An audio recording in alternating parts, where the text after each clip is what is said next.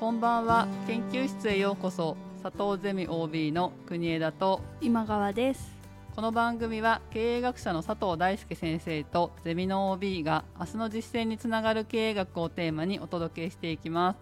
大輔先生本日もよろしくお願いします、はい、よろしくお願いします。お願いします。今日はツイッターでいただいたテーマについてお話ししていきたいと思います、はい。はいフリーダムチンパンジーの佐藤さんからいただきました、はありがとうございます。ありがとうございます。旅行は経済学では物過去耐久消費財扱いだと聞いたことがあります。最近は減ってしまった社員旅行の効果などにも興味があります。社員旅行が効果的にできる企業は前提として社員全員の良好な関係が必要そうですねということを会話の中でいただきました。でこのテーマ興味深いなと思ったので、お話しさせていただきたいなと思ってご紹介したんですけれども、はい、社員旅行で僕この業界っていうかずっと大学教員しかやってないので、はい。行ったこともないしどんなものかも想像もつかないっていうか、はい。実際なんか社員旅行ってな、はい。何やるんですかね？行ってあのいわゆる慰安旅行みたいなことだと思うんですけど、そうですね。具体的になんかはい。温泉行って普通に旅行する感じですか、そうですね。私が経験したのは、はい。バスが職場に来て、はいはい。その日は仕事早く終わらせるんですけれどもう旅行行くっていう計画があるんであのはい。製造業の時の話をしてるんですけど、はいはいは製造を早めに終わらせて、はい。みんなでバスに乗り込んで、い。は多分北海道用語ですよね。寒風会。いはいはいはいはい。あの 紅葉を見るっていうはい体で、まあ、みんなで紅葉が見える温泉街の方に行ってはい。みんなでご飯食べてうん。ゲームして部屋も複数人でおー。3, 3人とか4人とか一人じゃないんだ。一人じゃないです おねーなかなかはい。まあ、会社のカラー出ると思うんですけどもうそれは全然一人じゃなくて3人とか4人とかっていう分け方をされてそれもこうなんだろうランダムに。なるほど、はい。ねで、まあ、みんなで。基本はだからみんなでこうご飯食べたりとかバスに乗っていく工程でちょっとなんか誰か歌歌ってみたりとかおしゃべりしたりとかそういう感じですね。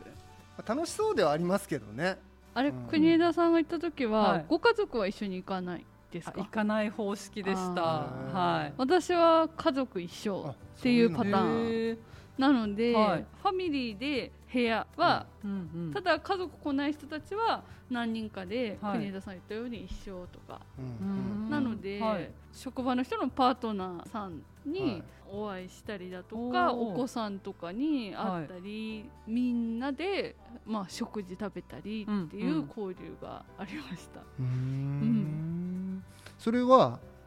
楽しみで行くんですよね。仕事ではないんですよね仕事ではないです。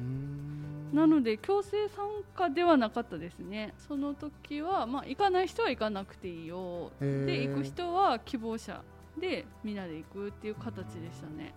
いやでも今先生のご質問鋭いなと思ったんですけれど、はあのー 強制かどうか非常に曖昧な空気が醸し出されるんですよね、うん。うん。私の職場は。い、だから行かないと村八分みたいなね。そうですそうです。なんか当然、がねはい。当然行くよねみたいな感じですね。うん。なるほど。それは多分、うん。医療は24時間なので、は行かない人が絶対いるので、ええうん。あのそうか行けないという行かない行けなはいはい。い人が必ずいるので、はい。行かなくってもはい。そんなに気にならなかったです。うん。ああそうあのなんです、ね、中には多分嫌だなと思って行かない人もいたかと思うんですけど、はい。多分あんまり気にしてないというか。へーまず旅行積立金を積み立てさせられます。基本的には。く前提で。で行かなかったら帰ってくるみたいな感じ。ですなるほど。はい、私が行ったところ。なるほどね、はい。でもなんかよく聞くし僕たちの世界でいうと泊まりがけの旅行みたいなのはないんだけど例えば懇親会えをこう年にはいはい。何回かあのはい。コロナの前まではやってたのでそのための積み立てとか天引きでえー何千円かずつ毎月引い。といてはい。そのお金で忘年会をやったりとか送別会をやったりとか歓送迎会やったりっていうことはまあやってたんですよね。うんでもはい。僕も若い頃は行ってたかな。10年ぐらい10年も行ってないかな。だけどここ10年ぐらいもうそれすら行ってないかなっていう感じで、はいや別に嫌とかっていうのはないんだけど、はい。なんとなくあえて行かなくなったなっていうふうに思うのと、うん。うんはい。もう一つは社員旅行って僕の世界でいうと例えば僕ゼミ合宿みたいなはい。学生と一緒にやったりするんだけどそれに近いのかなとも思ったんですよね、えーつまり運営側の気持ちとしてははい。多分こう渾身の気持ちはい。その仲良くなってよとか、はい。まあ、慰労の気持ちで、はい。その無料っていうかお金を出させずに、はい。まあ会社からのプレゼントとして旅行はどうだっていうことでやってるのかなっていうふうに思うんだけどあの口挟んで申し訳ないんですけど、個人負担ってあありまあせんでした？あるんだ、へそうですね。はい。かなり安くはなってるんですけど、一部負担はありました。あそうなんだ。全部じゃなかった全部じゃない。とか。か。もうもともと半分を出しますとかってなってたりするのでうん規定で。だから旅行の費用が上がったらはい。半分とか、ーなんかその辺はあ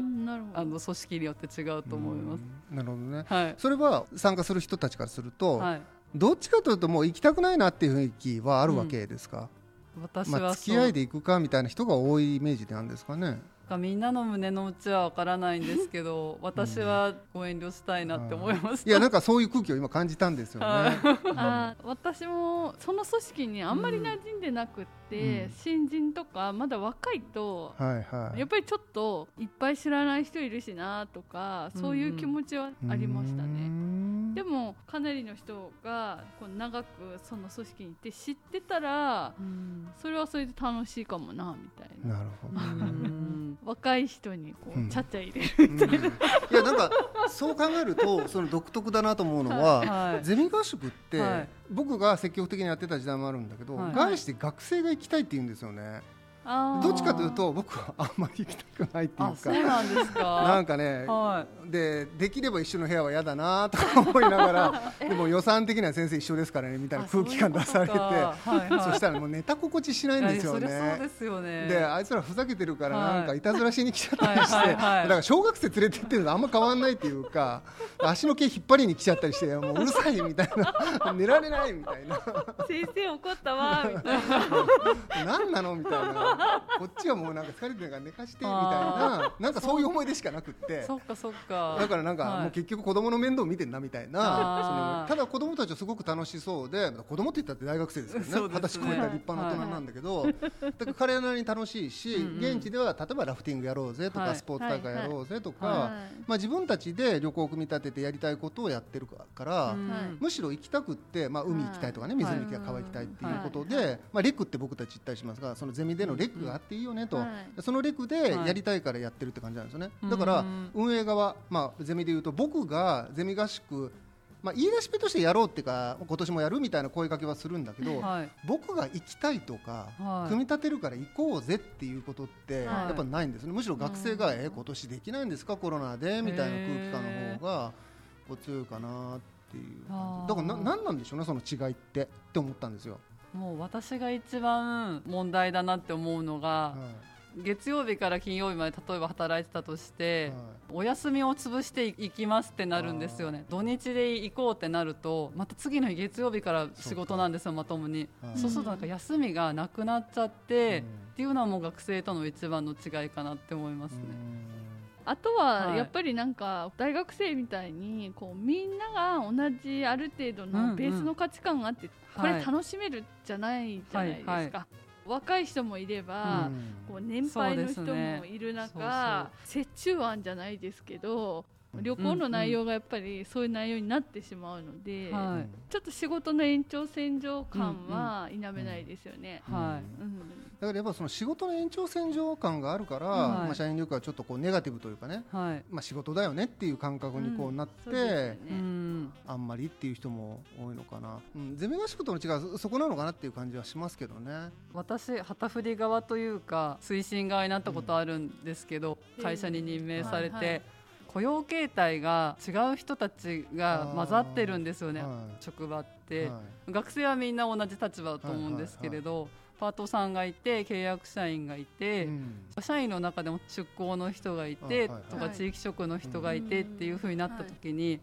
うん。持ち出し金額の負担感みたいなのがそれぞれ違っちゃっていて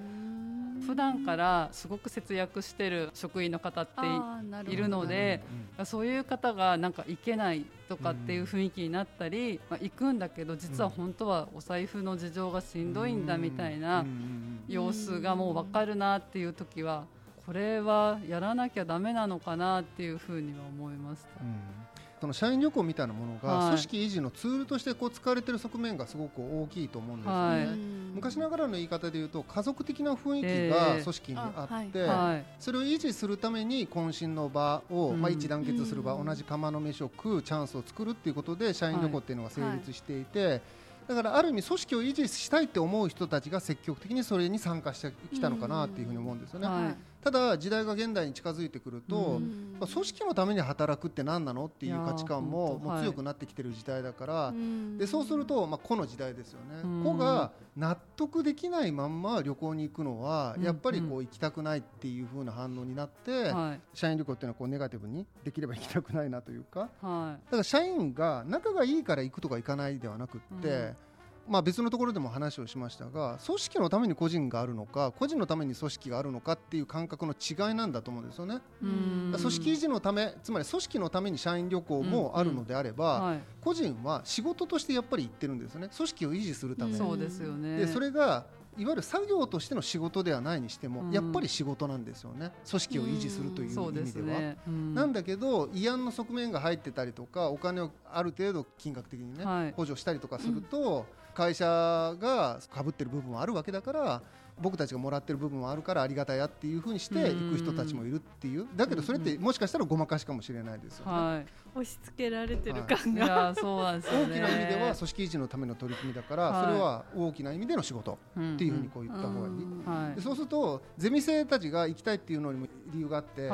彼らは組織を維持したいなんて思ってなくて自分たちがいかに楽しむかそのためには友達と一緒にゼミ合宿という言い訳があったら親も許してくれるし 行こうかっていうふうにきっと思ってると思うんですよね。でだからその感覚があるからやっぱ楽しいと思ってるしあとまあ先生との関係性もあるかもしれないですね、はい、先生が本当に大御所だったらちょっと僕も行きにくいかもしれないですね、はい、あの先生だから大丈夫だよねっていう人じゃないと合宿行こうってならないし先生なしで行こうになりますよね、はい、だから今思ったのは誘ってもらえてるうちはあの幸せなのかなっていう、ね、そうですよね。初回かけられてるうちがなんかい。いのかもしれないなって思っちゃいました、そうですよねだからもしかしたらそれは組織の問題をこう反映しているこう反応なのかなっていう感じはしますよね。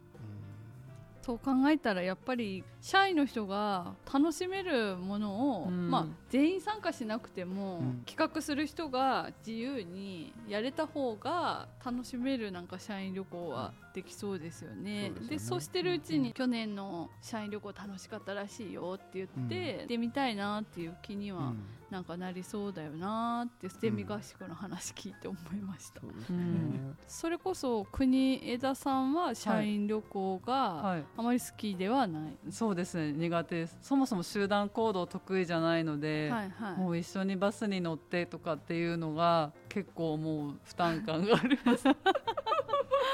先生は好きなんですか？いや僕多分すごい嫌いだと思います。あ嫌いなんですか飲み会も行かないぐらいの人間なので。そうですよね、はい、なんでかというと、集団行動が苦手って今おっしゃいましたけど、はい、集団行動が得意な人っているのかなって思うんですよね、まあ、確かに。確かに。なんかでもグループでつるんでるの好きな人たちとかいませんか？あその方が安心するとかっていうこと、ね、なのかなと思ってるんですけどみんなで常にワイワイしてるのが楽しいみたいな寂しがり屋さんですね。そうなのかな。だけど分かんないですけどね、はい、そういう人たちはもしかしたら、はい、自分の都合のいいその場合にだけそこにつるんでるのかなって僕は思いますけど。そっかそっか。だから、はい、そのつながりを維持するためにつながっているというよりは、はい、まあ、それだといじめの構造になっちゃうというかね。なんか変変なあのいびつな構造になっちゃうんだけどなんか自分が居心地がよくって自分らしくあっても何の弊害もない友達とか仲間といるだけで,、はい、で別にだからいつ抜けてもいいし、はいはい、いつ付き合ってもいいしっていう相手同士がつるんでるだけのような気もするんですよね。だからこそ気兼ねなくその友達とつるんでられるような気がしていて、うんうん、気を使わなきゃなんない相手と一緒にいるって、はい、やっぱしんどくなるじゃないですか。自分らしく言えないし、はいはい、演じてるのが面倒くさいって思っちゃうので、はい、そうするとやっぱりそういう人とはつるまないのかなっていうか、うん、って思うんですよね、だから確かにね組織の中でこうあるべきだみたいな、はい、その感覚で振る舞いをする人たちはいるんだけど、はい、もう今ってそれ重視されないですよね。自分が組織人としてどうあるべきかとか、うん、社会人としてどうあるべきかっていうのは分かっていてもそれだけのために自分の個人的な我慢をするっていう人たちはいないし、でもそれが必要だと思ってる人もいないんじゃないかなっていうふうに思うんですよね。今の世代特に若い人たちは納得がとても大切だっていう世代で理解ができないと納得できないと行動しないしできないししたくないっていう人たちですよね。でこれ年長者から見るとね生意気だとかね その若いんだから黙ってついてこいみたいな反応を受けることもあるんだけど僕は至極当然で人間は理解できるからこそ行為するのであって、理解もできないのに行為できる方がおかしいじゃないかとも言えるわけですよね。我慢とかっていう話ではなくって、いわば理解の問題で納得して行為することは自然なことだから、それにそぐわないことについて、まあ、時代的にねそれが許されるんだったらそれはしなくなるのは当然かなっていうふうに思うんですよね。これって例えば PTA に参加しないこと労働組合になかなか若い人が入らないこと、こういう問題また町内会に、あの新しい世帯が入ってこない、こういう問題って現代的によく挙げられるじゃないですか。これって全部同じ根っこを持ってるような気がするんですよね。やっぱり今まではなんとなく入ってたとか、入ることになってたから疑問を持たなかったっていう人たち、これ多分40代50代以上なんだけど、じゃなくてなんで入るのかっていうことを説明しないと入ってくれない時代になってきたんですよね。で僕はそれが一見今までの構造とか社会とか制度を潰すことになるんだけど、うん、一方でまともになっているプロセスだとも見ることができると思うんですよね。でも根拠もなく意味もなくなんとなく入ってるっていうのは、うん、こう意味もなく嫌う必要もないんだけど、うん、意味もなく従う必要もないかなって思うんですよね。だから納得するってことを丁寧にやっていくし、説明する側もね納得をできるような説明に尽くすっていうことがとても大切。社員力もそれに似てると思うんですよ。労働組合に入るのとよく似てて、なんで行かなきゃなんないのってことについて説明ができないのであれば、はい、やっぱりそれは行かなくてもいいっていうふうになっていくべきなのかなって感じはしますけどね。うんいやこれね諸先輩に言われると怒られる話だと思うんですよ、はい、そんなこと言うからね若いやつが勝手なことをね やるんだとかね、はいはい、納得とかね、うん、個人が大事とか言うからね、はい、世の中おかしくなるんだみたいな論調でご指摘を受けることがあって、はい、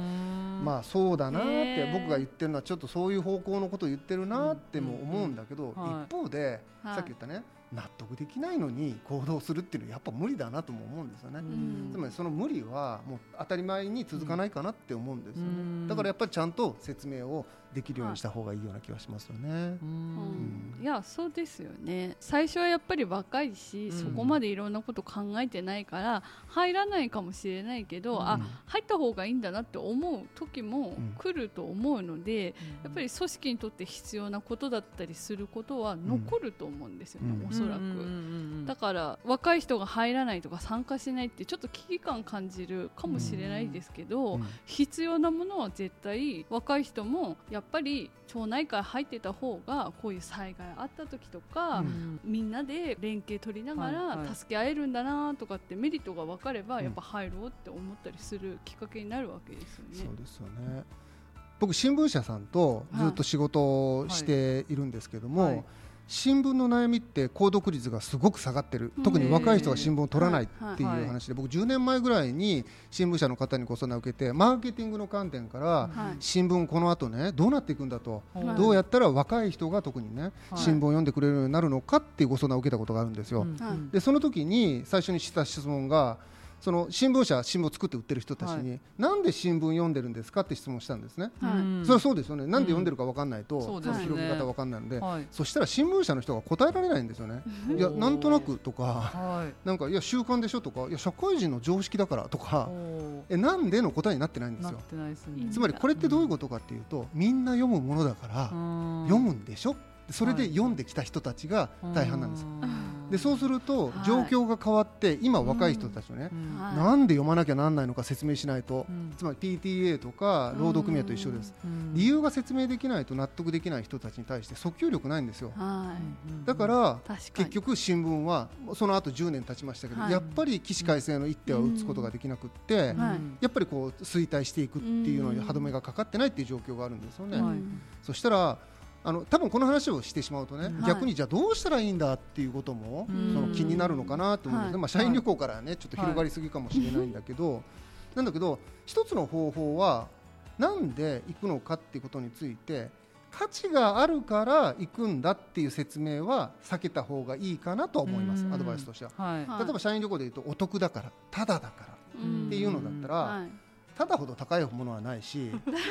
ただって言ったってさ、はい、嫌な人と行くんでしょみたいな話になっちゃったらそれやっぱりいかない？つまりお金だけじゃないのでたただっていうことだけでは訴求力弱いし、はい、デメリットメリットで言うと、じゃあ一人で旅行した方がやっぱりいいとかって話になっちゃうんですよね。新聞もそうなんですよね。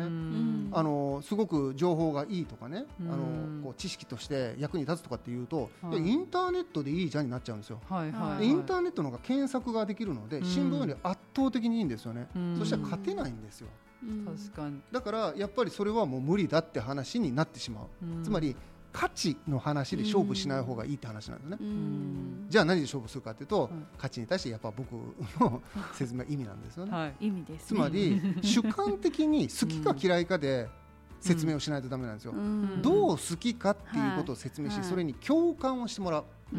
社員旅行がメリットあるじゃないですか。すごく楽しくて俺は好きだなって言った上で、その好きな感覚をどう共有してもらうかという説得が必要で、これ商品を売る場合と全く同じなんですよね、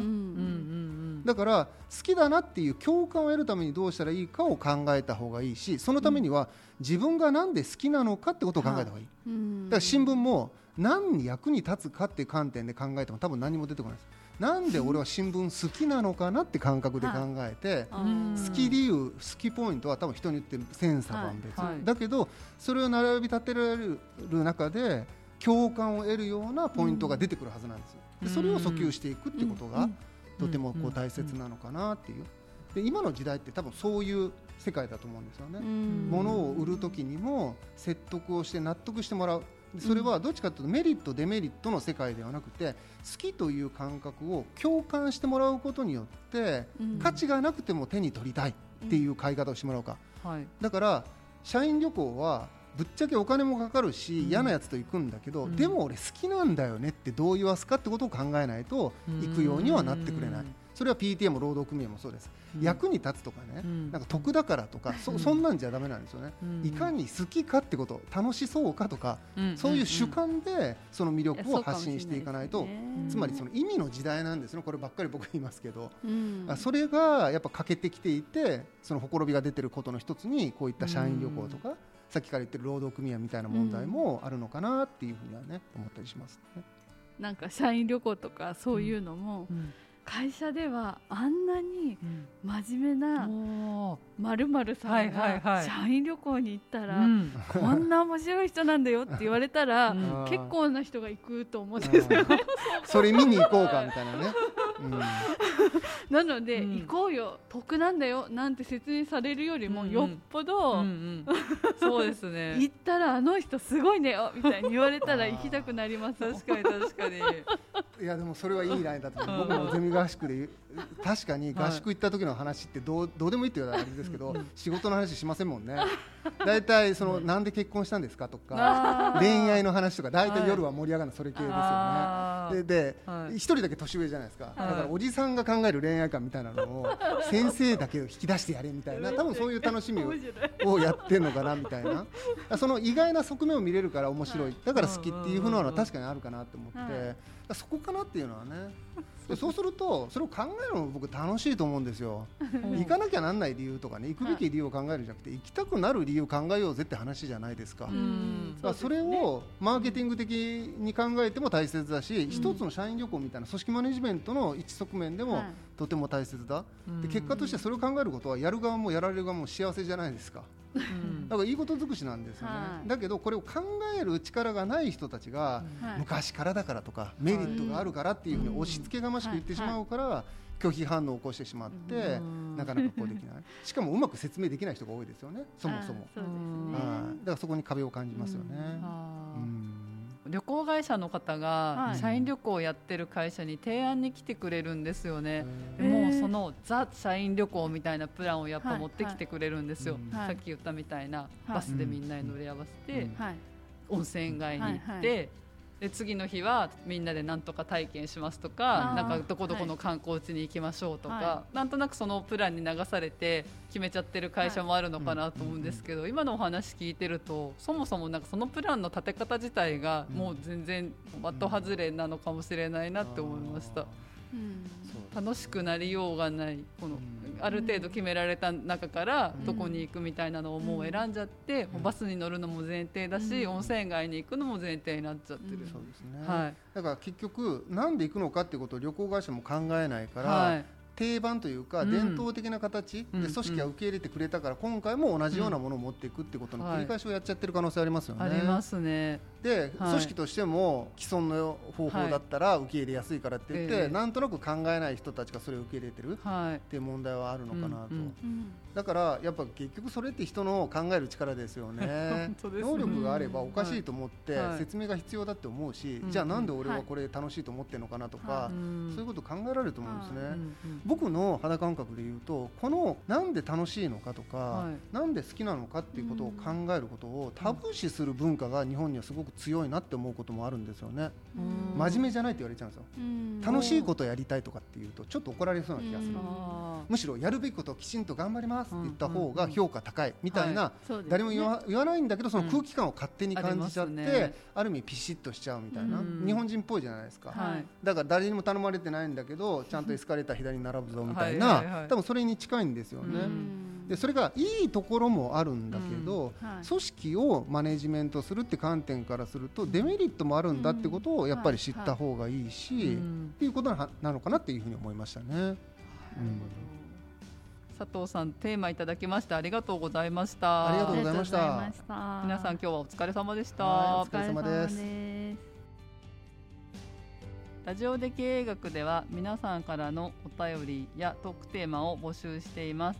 ポッドキャストの概要欄にリンクを貼りますのでそちらから送っていただければと思います。番組のフォローやツイッターのフォローもよろしくお願いします。